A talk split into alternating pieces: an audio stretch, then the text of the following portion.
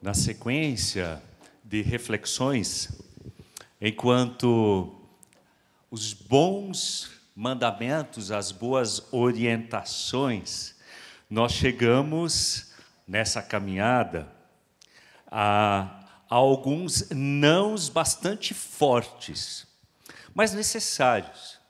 E eu gostaria de olhá-los, ou nós gostaríamos de olhar esses nãos com vocês, como uma caminhada.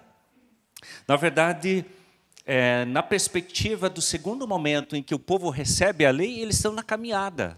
Eles estão caminhando, assim como também Êxodo 20. O povo de Deus em trânsito rumo à terra prometida, num olhar de que aqueles princípios que estavam recebendo do Senhor eram para ser princípios tanto para a caminhada, quanto na chegada e a partir dela, na terra que Deus prometeu ao seu povo. Nós não somos o povo de Israel da antiga aliança, mas nós somos povo de Deus encaminhada. Encaminhada com Jesus até que ele volte. E é muito interessante que, num sentido paralelo, esses mandamentos, essas orientações valem para nós enquanto estamos caminhando rumo à realidade da vida eterna, rumo à realidade do reino de Deus ou na expectativa que o reino de Deus venha até nós. Então são valores, princípios de lá que já se aplicam aqui. E o povo de Deus sempre foi visto, entendido, como um povo que está a caminho. E é bacana naquela reflexão de que é, tem pessoas que, por vezes, só valorizam a linha de chegada. E o interessante é sabermos aproveitar cada momento da caminhada entender cada momento da caminhada também como dádiva de Deus e ali dentro, as leis, ali dentro. Convido para você abrir a sua Bíblia. Nós nem combinamos se Deuteronômio ou, Êxodo. Deuteronômio? Pode ser? Manda ver. Tá ok. Ô, Luiz, tu deixa o som aqui deles, porque nós somos assim meio que metidos, nós vamos nos intrometer na fala um do outro, quando aqui é censura, aqui é quando não está legal ou quando não está atualizado o suficiente, tá bom?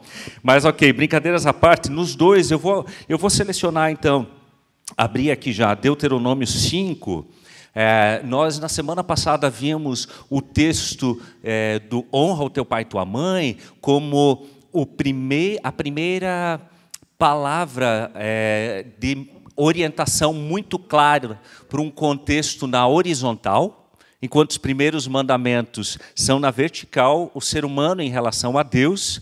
O quarto, ele é na horizontal. E hoje nós queremos dar uma pincelada no quinto, no sexto e no sétimo. Não boceja ainda, tá bom? Nós combinamos que vai ser breve, nisso a censura aqui também, tá bom? Ok? Senão você faz aquela cara de sono, já não adianta, que de trás da máscara a gente não enxerga, né?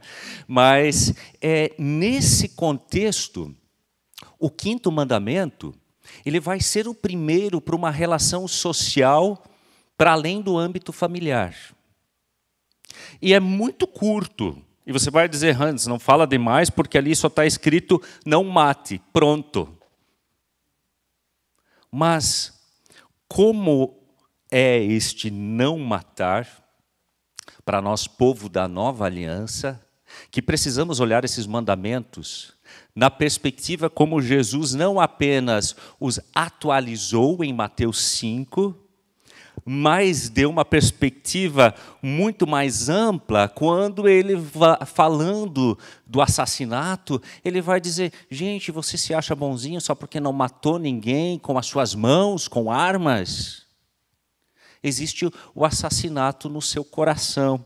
Existe o assassinato é, a partir da sua mente, de você é, desqualificar alguém, cancelar alguém Na nossa cultura de cancelamento, a lógica do assassinato, ela está por detrás. Eu tiro a pessoa da minha vida. Não estou dizendo que você que cancelou alguém porque essa pessoa, sei lá, só era inoportuna que você é um assassino. Tem cancelamentos e cancelamentos nas redes sociais, não é verdade? Mas é um aspecto que precisaríamos levar em consideração. E quando o reformador Lutero trata desse mandamento, eu achei muito interessante porque ele vai trazer ele na lógica do caminho também, de como é, um fruto de uma caminhada que foi se desenvolvendo. E com isso, é, Lutero ele me deu uma perspectiva bem bacana para falar desse mandamento, porque ele diz quando a palavra bíblica nas dez palavras, né, nas dez leis ou dez mandamentos, diz: não mate. Deus não tem apenas em perspectiva a última instância de quando você chega às vias de fato e ou eh, chega à tentativa de um homicídio. Mas tudo aquilo na lógica de caminhada que precede, que vem antes da pessoa chegar ao extremo de cometer ou tentar ir contra a vida de alguém. E como exemplo, nós temos os outros mandamentos. E aqui está a relação deste mandamento com os demais. É quando você se deixa levar pela inveja, pela cobiça, e a partir do ser levado pela inveja, pela cobiça, porque o outro sempre vai ter um carro mais novo que o seu, e se você foi o último do seu bairro, amanhã você será o penúltimo que renovou o seu carro, o seu computador, ou seja o que for, não é verdade? Que a inveja, que é tão natural ao ser humano, por causa da sua imperfeição, por causa da sua pecaminosidade, ela, se eu dou trela ela, dou margem, vai me levar facilmente a falatórios. Aquele cara não deve nem ter pago as suas dívidas e já está lá adquirindo um carro novo. Conhece isso? Vai levar a intrigas, pode levar a inimizades. Se encontra eco nessas falas, e as consequências vão aumentando, pode-se chegar à vingança, e o assassinato é depois de uma longa caminhada que se desenrolou no seu coração. Por isso, o reformador, e eu já falei para vocês, né, eu sou suspeito, mas tratar mandamentos e não olhar o que Lutero fala, é, a gente perde bastante. O reformador, ele vai colocar que leva tudo isso em consideração. Quando o mandamento é não mate. Leva tudo o que precede, ou seja, Deus está querendo nos proteger de situações mais trágicas. Leva essa caminhada prévia em consideração. Avalie o seu coração, isso eu digo agora porque os textos bíblicos nos orientam dessa forma. Permita Deus sondar, revelar o que vai no seu coração. Mas por que que eu não consigo mais me alegrar com aquilo que eu tenho ou com o que eu vivi no dia de hoje? Aonde que meu coração se impede em estar bem com aquilo que hoje eu vivenciei? Será que o tanto acesso às redes sociais fazem bem ou enchem meu coração de ciúme, inveja? O que, que de que forma eu estou alimentando o meu coração? Para não chegar, claro, você vai dizer, mas antes eu nunca, eu nem sou a favor do armamento. Seria um aspecto que a gente poderia aprofundar aqui, mas nós não temos tempo, senão eles vão dar o bip aqui. Mas é, nessa própria reflexão da nossa cultura de cancelamento. Por vezes a gente tem vontade de abrir mão de relacionamentos. Será que convém? O que esse mandamento tem a nos dizer? Mas nesta caminhada, E eu acho, considero que nós cristãos sempre precisamos olhar esses mandamentos na perspectiva também já do que Jesus, do que as cartas do Novo Testamento vão nos trazer. Elas vão apresentar, não é apenas deixar de lado o aspecto negativo. Porque aí nós temos aquela, é, aquela questão que muitos se apresentam dizendo, gente, eu não mato, não roubo, não adultero e tudo mais, sou gente boa. Mas o Novo Testamento vai nos chamar também para muitos aspectos positivos. Se não é matar, o que é o dever do cristão? É fazer tudo aquilo que auxilia a vida do seu próximo, que promove saúde, seja física, emocional, que vai longe de qualquer abuso espiritual, porque hoje em dia o período da pandemia também é prato cheio para as pessoas serem é, abusadas na sua fé ou na sua falta de fé.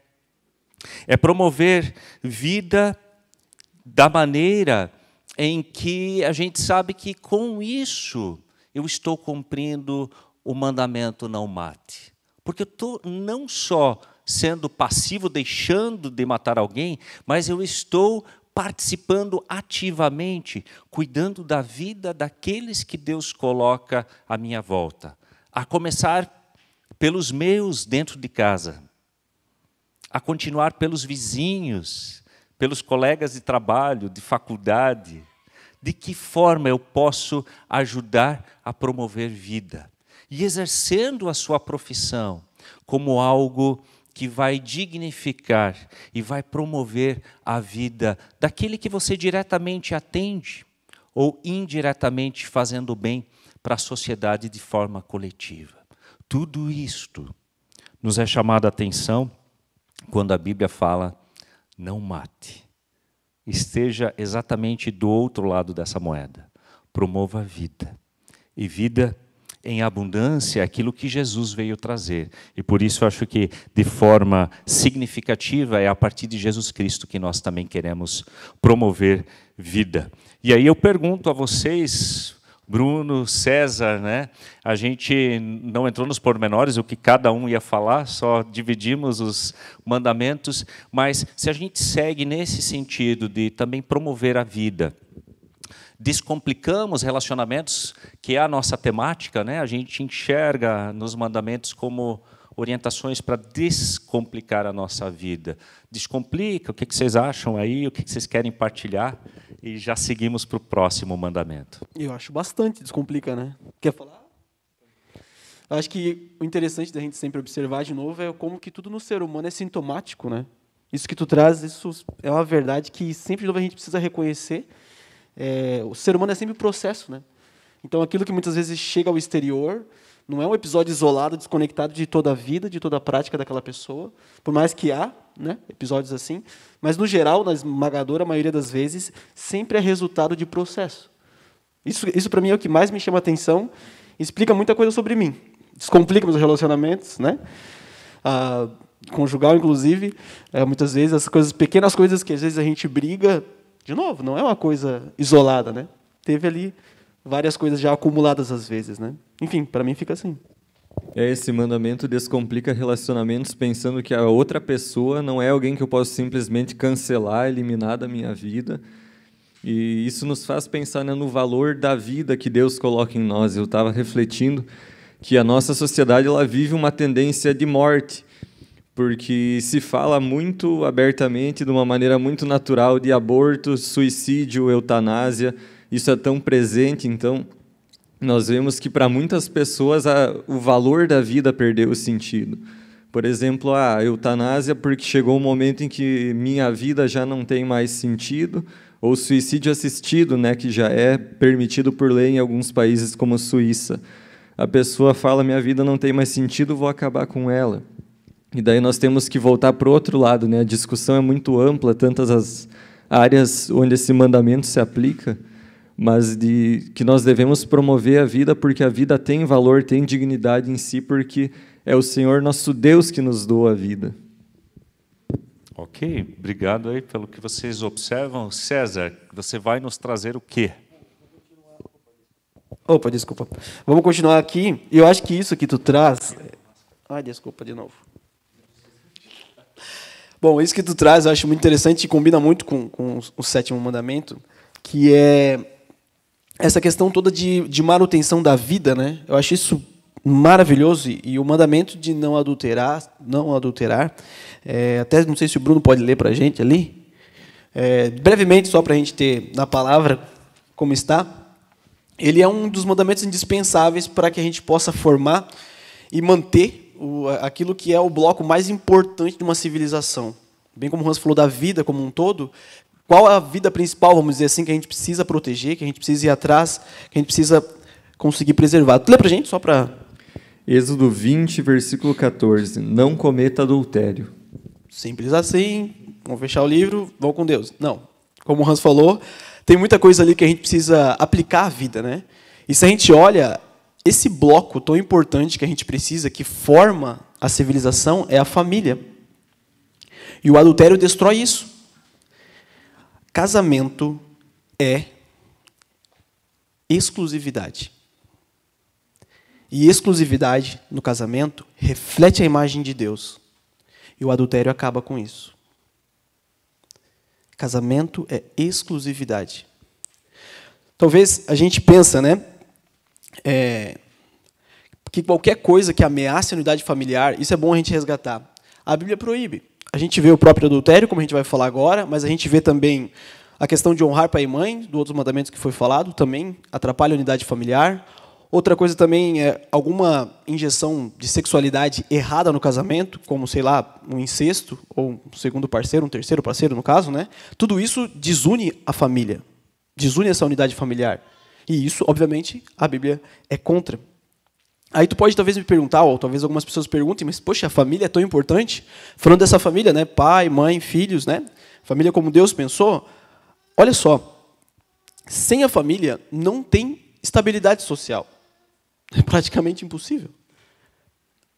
Você pode chegar a isso, talvez, em, em, alguns lugares onde foi tentado banir a família ou a visão né, de, de, casamento, como a União Soviética também, lá tem alguns relatos. É bem interessante ver a consequência disso na prática. Horrível. Os vulneráveis sofrem muito. Crianças, mulheres. Outra questão, talvez, por que a família é importante? Sem ela, a passagem de valor de uma geração para outra é quase impossível. Olha, olha que cruel você ter uma nova geração que desconhece dos avanços da geração passada e ela tem que descobrir tudo aquilo sozinha de novo. Vê que coisa horrível. Aí tudo do zero, aquela nova geração tem que cometer os mesmos erros do passado para aí ela conseguir aprender. E a próxima geração, de novo, se não for passada, vai ter que sofrer tudo de novo. Outra coisa também é que nada transforma um homem num ser responsável, um ser comprometido, confiável, do que se comprometer com uma esposa, se comprometer com os filhos. É incrível o quanto isso molda, quanto isso realmente muda a vida de um homem. Falando de caráter interiormente também, interiormente. Outra falando, coisa também. Falando de experiência também, né, César? Isso. Falando de experiência. Exatamente, falando por experiência própria. Ah, existe um César antes e depois disso, com certeza. E até lá no Parágua tem uma galera casando, né? Tem uns três aí da minha época que casou que casaram, e eu fico muito feliz porque tu vê a diferença, cara. Tu poder contar, tu vê o jeito como eles realmente lidam com as coisas, tanto no trabalho, mas também no, no trabalho voluntário lá na Ex, na meu, que é outra pessoa. Obrigado, Jesus, pelo casamento. Outra coisa que a gente vê também é o quanto que é difícil achar algo que consiga completar tanto profundamente os anseios do coração feminino, né, falando de emocionalmente, materialmente, como uma família também. Eu, de novo, por experiência própria, agora não totalmente, né, de, de, tabela, que eu vejo a minha esposa. Né, tinha uma carreira topzera lá na, na Quem Disse Berenice, enfim, realmente estava louvável todas essas questões assim, mas não supria totalmente. Nunca vai suprir, né? Tem coisas ali que Deus colocou realmente de anseio no nosso coração que está para ser completado ali, no seio familiar, com o filho. Olha, eu vou descontar um segredo, ela saiu ali, né? Uma vez ela me falou que ela não queria ter filho.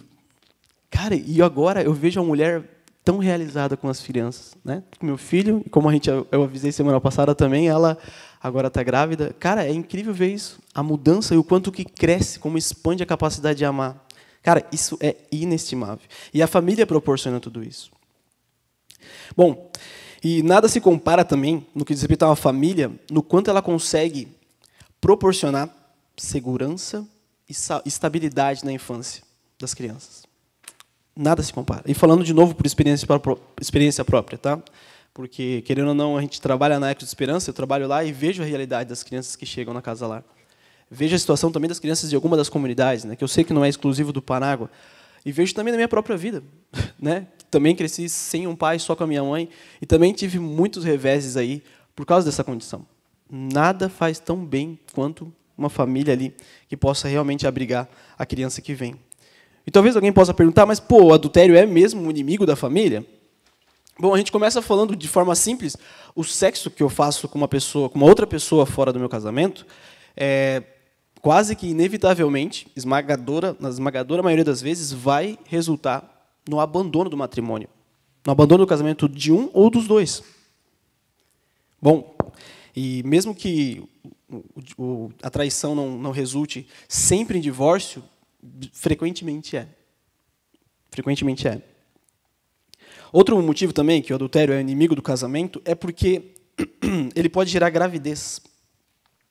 E dessa gravidez pode sair ali uma criança que vai, de novo, nascer sem essa família para acolhê-la. Sem essa estrutura que possa, de novo, como a gente viu antes ali, trazer estabilidade, segurança e tudo mais. De novo, falo por experiência própria. Bom, outra coisa que também é, pode acontecer é que a questão do, do adultério, por mais que talvez não destrua o casamento, vai gerar grandes consequências, grandes danos ao casamento. Fora a questão sentimental de perda de confiança, da questão da própria autoestima da pessoa traída, né, aquele sentimento de traição, de, de baixa dignidade, né, tem a questão também que o outro ele vai estar constantemente pensando na pessoa que quer trair, né, naquela pessoa que no amante ou na amante, e estando com a, com a pessoa que se comprometeu. E o ruim disso ainda é que vai viver uma vida fraudulenta, né? Mesmo que a pessoa não saiba que está sendo traída, o seu casamento vai estar sofrendo danos relacionados a essa postura, essa vida fraudulenta, mentirosa. Bom, e uma coisa que a gente precisa é, enxergar também é que, mesmo a gente olhando o mandamento, a gente vê uma coisa, não tem uma exceção. Oh, veja bem se não tem isso. Mesmo que, inclusive, as partes concordem, tá? O, essa não adulterarás, essa visão de criar uma família, não é para satisfazer os desejos egoístas e individuais das pessoas, ou proteger os sentimentos de cada um. O casamento é para se formar uma família, para poder ter uma, uma criança, né? protegê-la, e para formar essa sociedade. Percebe? Nenhuma sociedade que realmente abriu mão aí da questão do casamento realmente prosperou. De novo, digo, pesquise, não acredite em mim. Dá uma olhada lá. Ou seja, mesmo que a pessoa concorde, talvez não esteja ferindo o sentimento da outra porque a outra concorda. Talvez o cônjuge concorde. Mas com certeza está ferindo a instituição do casamento. E isso não é da vontade de Deus. Como a gente disse antes ali, e eu queria que vocês lembrassem dessa frase, olha, casamento é exclusividade. E isso reflete a imagem de Deus. E o adultério acaba com isso. O adultério acaba com isso. Por isso que a gente possa cuidar também, bem como o Rosa falou, a gente não pode falar desses mandamentos sem lembrar também do que Jesus aprofundou relacionado a isso, que é também o coração. Os pensamentos vão mudar minhas ideias, que vão mudar minhas ações, né? Podemos simplificar assim. Então, cuida do coração. Cuida do coração de vocês, de cada um, do relacionamento de vocês com Deus, e cuida justamente com essas coisinhas pequenas, mas que muitas vezes vão fazer você comparar o seu cônjuge com outro, que é bem desleal, né? Porque tu vai comparar alguém que tu conhece, que tu sabe os defeitos, com a imagem de alguém bonitão no Instagram ou bonitona no Instagram, que você não convive. É muito injusto e irreal. E não é à toa que muitas vezes frustra muitas pessoas que seguem por esse caminho. Então guarda o coração. Guarda o coração. E não confunda também amor com paixão. Realmente, paixão tem aquele no começo, namoro, todo mundo lembra daquela fase, né? Tão alegre, não tinha defeitos, depois de casado, alguns anos depois, a gente enxerga, né? E a gente percebe. Ou seja, cientificamente eles já identificaram de um ano e meio a dois anos que dura a paixão. E a ideia é que você sempre de novo ative essa paixão, né? Que você faça coisas, se empenhe para que isso retorne, né? Dentro do, do que é o natural. Mas não confunda, isso é só paixão, isso é só um sentimento. O amor é algo mais duradouro, é uma decisão. E é isso que realmente vai me manter, de novo, com essa exclusividade dessa pessoa, me livrando, né, tentando fugir aí do, dos adultérios da vida, desde aqueles que começam no coração, como foi falado aqui por Jesus, como foi citado pelo Hans, Jesus sempre aprofunda esses, esses mandamentos. Amém? Que a gente lembre disso, tá? Casamento é exclusividade e o adultério o destrói. E aí, deu para descomplicou? Mais ou menos? Sem dúvida descomplica. Sabe que o que é um exercício interessante para nós é ouvirmos também, né? É, a, a, fala e ouvindo eu pensei César e aonde complicou, né? Aonde aconteceu traição ou aonde a família não está bonitinha, toda estruturada, né? E não se tem perspectiva no primeiro momento. Tem chance, Legal, legal, legal. Que bom que tu lembra disso, realmente. Falando por alguém que também teve uma família, de novo, que não é nos moldes de Deus como Deus pensou para ser, é, tem sim. Graças a Deus, apesar da minha condição, Deus age, Deus restaura, né? É um Deus restaurador. E isso que eu vejo é que é a coisa mais maravilhosa de todas, né? Todas as coisas cooperam para o bem daqueles que amam a Deus. Isso eu vi várias vezes acontecer na minha vida mesmo, sabe? Por mais que venha dessas condições, por mais que você esteja talvez nessa situação, ou tenha passado por isso, ou esteja envolvido de alguma forma indiretamente, seja filhos talvez de, de pais divorciados ou alguma coisa assim, Deus restaura, sabe? Deus tem essa mania maluca de também das coisas até impossíveis fazer coisas boas, coisas que realmente frutificam e que geram saúde e vida, né? Inclusive hoje posso ter uma família, por mais que não tive uma família como Deus pensou para ser, posso ter hoje, né? E isso é dádiva de Deus. Isso é graças a Deus. Essa reflexão eu estava tendo também quando te escutava, né? Depois que as coisas se complicaram, elas podem se descomplicar. E daí nós vemos como observar os mandamentos de Deus, se até aquilo que a palavra fala evita que muita coisa se complique. E quando os mandamentos não são observados, cada um vive do jeito que quer, aí entram as complicações e glória a Deus porque ele é misericordioso, porque ele restaura a nossa história, mas nós temos que estar dispostos a esse processo também. Porque infidelidade e tudo mais causa muitas feridas numa família. Isso desestabiliza não só o casal, os filhos, tudo como você colocou, né? Então a família tem que estar disposta a esse processo de reconstruir um relacionamento que está quebrado. Mas olhando para os mandamentos de Deus, nós podemos sim descomplicar aquilo que já se complicou. Não, perfeito, é bem isso mesmo, bem isso mesmo. E que a gente possa observar isso, né? Quem melhor do que Deus para dizer como é que eu devo viver a minha vida, né? Tipo, só Ele que fez tudo que existe, né? E também para restaurar as coisas, né? Justamente isso. Tem sempre um ceder para lugar para Deus, né? Ok, obrigado, César, Bruno. Queremos te ouvir aí também. Vamos lá então para o sétimo mandamento. Antes da discussão, vamos ler Êxodo 20, Deuteronômio 5. Nos dois lugares tem duas palavras: não roube ou não furtarás. Esse é o mandamento, bem claro, bem direto. E queria perguntar: alguém de vocês aqui que está presente já foi roubado? Vários. Nossa, vocês, já, vocês também? Alguma história para contar? Cara, não pede para mim se tem história que eu vou. Mas assim, ó, meu pai era relojoeiro, meu colega de escola roubou meu relógio durante a aula de educação física e meio ano depois levou para o meu pai consertar porque estragou. E daí eu, eu consegui o meu relógio de volta. Final feliz nessa história. E você, César, tem alguma história para contar? Não, a minha não tem final feliz. Eu só fui, tava voltando para casa e dois rapazes numa motocicleta me assaltaram, enfim. O famoso dois caras numa moto, então. Dois caras já, numa já moto. te pegaram também. É, eu não tenho nenhuma história assim particular de uma coisa minha que foi roubada, talvez só caneta no colégio mesmo, nessa coisa que desaparece. Mas já nas meditações dessa semana da nossa comunidade eu compartilhei dos meus pais, né, que tem uma fazenda. Meu pai cria algumas cabeças de gado também e já duas vezes invadiram a propriedade para roubar gado. Na primeira vez eles até mataram o boi na nossa propriedade, levaram só a carne embora. Mas na segunda vez teve um final feliz, porque num dia minha esposa estava olhando o Facebook e viu uma publicação da Brigada Militar da cidade vizinha de uma foto de que eles encontraram gado roubado. E daí eu mandei para o meu pai, realmente eram dois bois lá da propriedade dele. Depois ele mandou a foto dos bois chegando de volta em casa. Então foi um final feliz. Porque pensa assim, você tá dias, todo dia vai lá dar comida para o boi, está preparando o teu churrasco, e na hora que o churrasco está ficando pronto, outro vem lá e se apossa disso. Então nós vemos como é frustrante ser roubado. E com isso fica claro por que dessa proibição, por que não roubar, por que não furtar. Quando nós nos colocamos no lugar da pessoa que teve o relógio roubado, da pessoa que teve o boi roubado ou qualquer outra coisa, nós vemos como isso é, é triste. Você se esforça, batalha para conseguir alguma coisa, tem aquilo que é teu, e outra pessoa simplesmente tira isso de você. E nós temos leis para proibir, para impedir o roubo, leis para punir aqueles que roubam, e ainda assim nós olhamos para o mundo e o roubo está por toda parte. Até eu penso nos meus amigos do ensino médio que foram para Porto Alegre. Todos eles tiveram o celular roubado, alguns mais de uma vez. Porto Alegre não é fácil, né, Renato? Você já foi roubado lá? Só em Joinville, em Porto Alegre ainda não. Olha só. Mas calma, calma. Brincadeira, brincadeira. É, tem que tomar cuidado em Porto Alegre.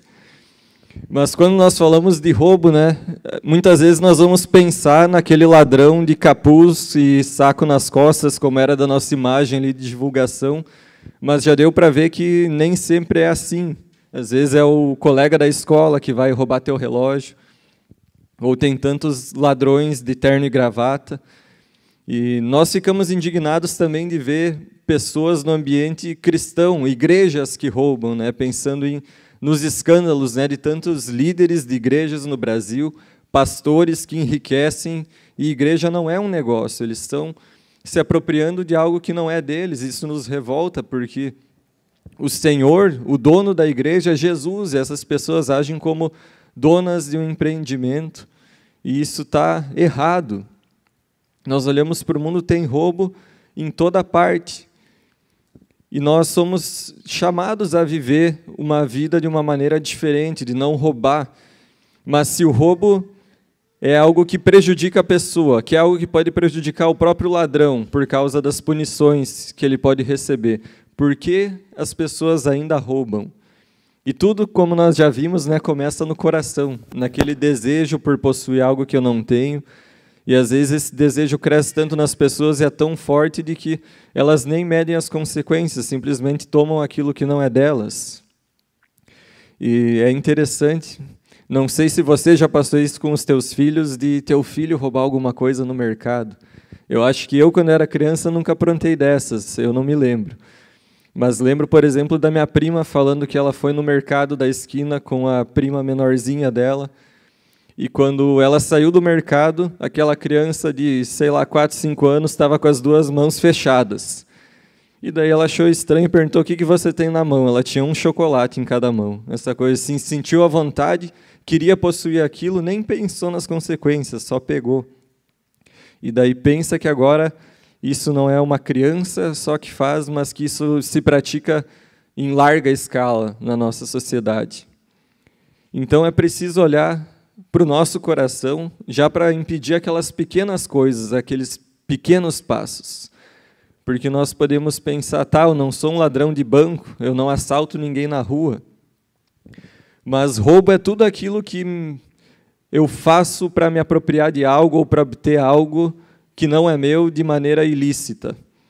Então, muitas vezes as pessoas no, por exemplo, sonegando impostos, vão estar obtendo alguma vantagem de maneira ilícita.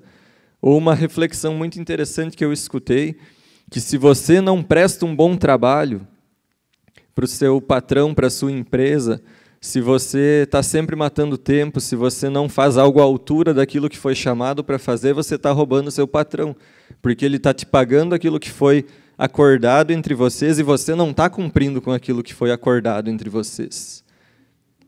Ou Lutero também fala, né? a gente sempre menciona Lutero, catecismo maior, catecismo menor. Ele fala que se um comerciante vende um produto de qualidade inferior, ele também está roubando seu cliente, porque ele está enganando, e isso resulta em prejuízo. Mas talvez você vai olhar e falar: ah, eu não faço nada disso, eu realmente não roubo. E também não tenho no meu coração esse desejo de pegar algo que é do outro. E ótimo, então, se você está vivendo de acordo com esse mandamento. Mas assim como nos outros mandamentos, né, nós queremos olhar para o lado positivo, então.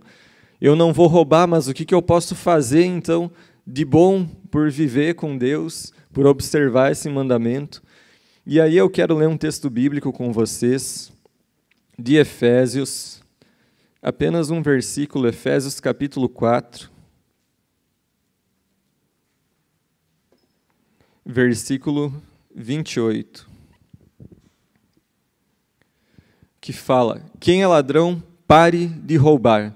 Aqui o mandamento está bem claro, nada mais acrescentar. Se você rouba, não tem o que discutir, pare de roubar. Mas agora vamos para além disso. Em vez disso, use as mãos para trabalhar com empenho e honestidade, e assim ajudar generosamente os necessitados. Olha só como o texto aqui nos mostra um outro lado da moeda, né? um outro lado desse mandamento. Que o contrário de roubar, de conseguir as coisas de maneira ilícita, é você trabalhar e conseguir as coisas de maneira lícita a partir do teu próprio esforço, trabalhar com honestidade, não sempre buscar a maneira mais fácil de ganhar dinheiro, mesmo que você use de meios duvidosos para isso. Não, trabalhar com dignidade, para que aquilo que você tem não seja fruto do trabalho de outra pessoa, mas do teu próprio trabalho. E o verso vai ainda além, fala para ajudarmos generosamente os necessitados. Ele aponta bem para o outro lado do roubo, para a generosidade.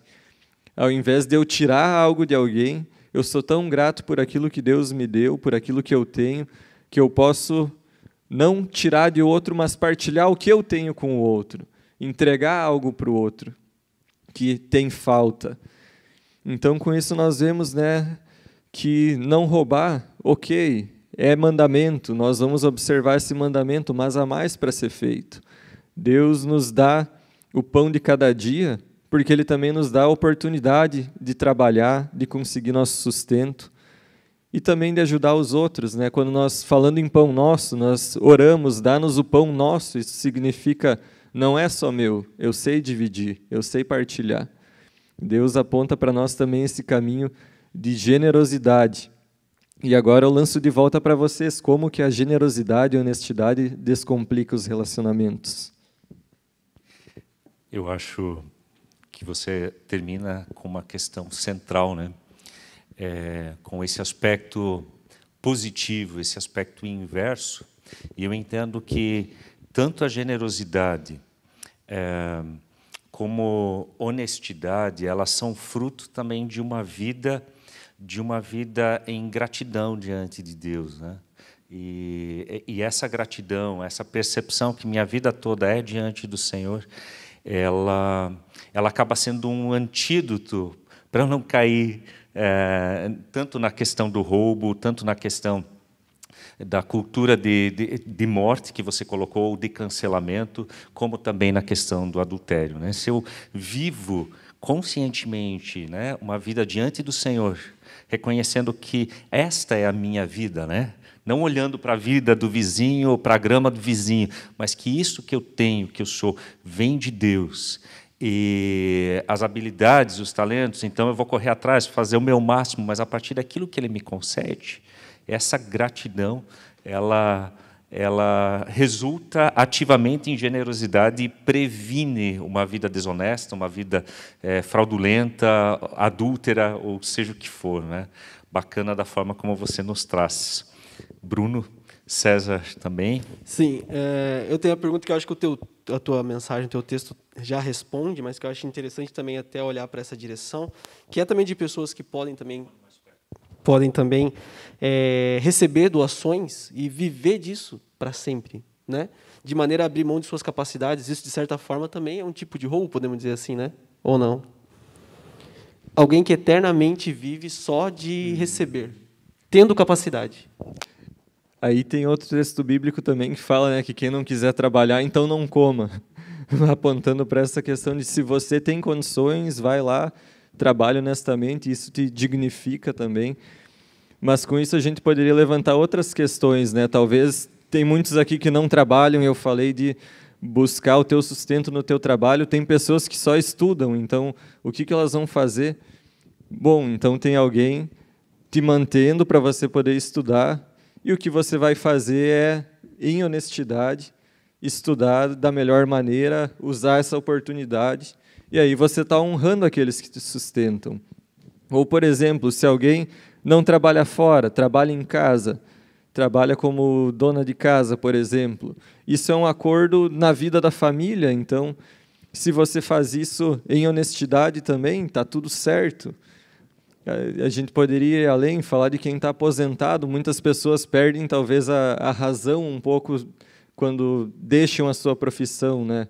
parece que fica esse vazio, ou preciso fazer algo. Não, mas você já trabalhou, isso que você está, o teu sustento da aposentadoria também é algo honesto, né?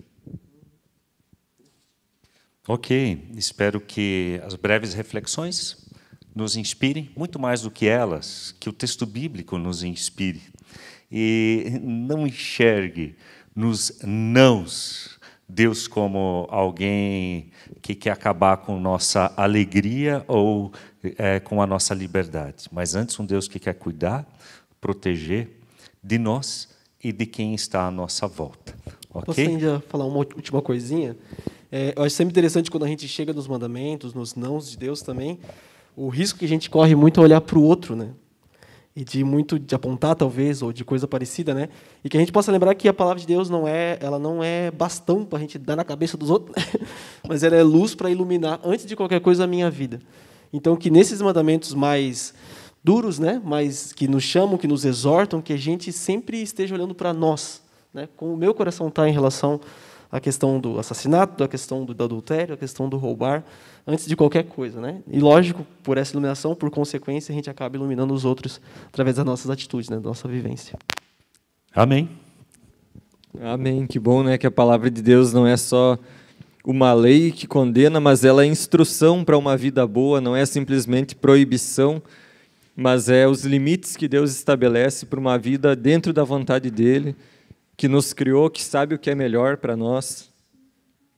E que assim nós podemos experimentar o melhor da vida quando nós vivemos nesses caminhos do Senhor. E também em resposta a essa palavra que nós tivemos agora, nós queremos orar. Convido você para assim como está, termos um momento de oração. Pai amado, obrigado que nós podemos encontrar instruções tão práticas, tão concretas para a nossa vida na tua palavra, que aquilo que a Bíblia diz tem tudo a ver conosco, tem tudo a ver com a nossa vida diária, não só com aquilo que a gente vive na igreja, mas em todas as áreas da vida, porque nós somos igreja lá fora. Quando nós trabalhamos em honestidade, quando nós vivemos em fidelidade, tudo isso é para a tua honra, tudo isso é porque nós somos teus e assim somos igreja te representando nesse mundo, Senhor, vivendo por outros caminhos. Nós vemos que no nosso mundo tantas pessoas roubam, tantas pessoas têm essa tendência a adultério e enxergam o teu mandamento como uma proibição, como uma limitação, mas nós podemos ser diferentes do mundo, Deus, experimentar o melhor da vida por viver em Ti. Assim, Deus, como nós vimos também que todos esses pecados começam no coração, no desejo pecaminoso, egoísta do nosso coração, nós oramos, Senhor, para que guarde o nosso coração, para que nos dê um coração puro, um coração dedicado a Ti, um coração focado nas coisas do céu, da eternidade. E assim, Pai, que a partir desse coração renovado no nosso Senhor Jesus, nós possamos viver relacionamentos de forma plena, evitando que eles se compliquem por causa dos nossos pecados e também a partir do teu perdão, perdoando pessoas para que relacionamentos que já estão destruídos, danificados, possam ser renovados, restaurados e descomplicados. Obrigado, Pai, porque tu nos renovas a vida Obrigado porque nós somos quem somos em Ti, sendo filhos Teus através de Jesus Cristo. E é em nome desse Senhor Jesus que nós oramos em gratidão, Pai. Amém.